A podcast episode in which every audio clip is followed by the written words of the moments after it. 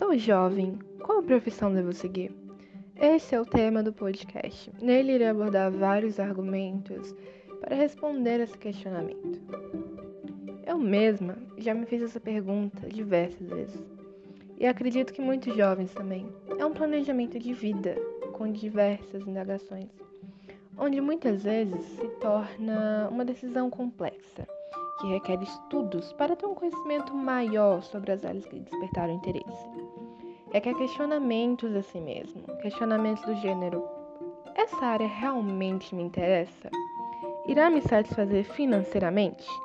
É realmente com isso que eu quero trabalhar? Há diversos desafios, tanto para escolher, tanto depois de escolhido.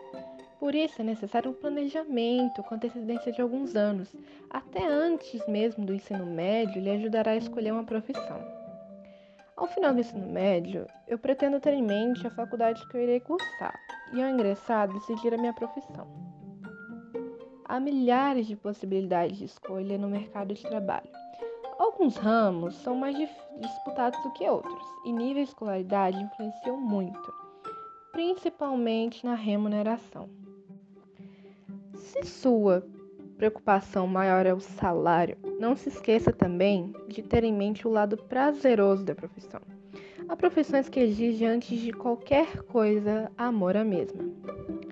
Também pode ocorrer casos em que a pessoa escolhe sua profissão, já atua há anos, contudo, após um certo tempo, se dá conta que não era bem isso que desejava.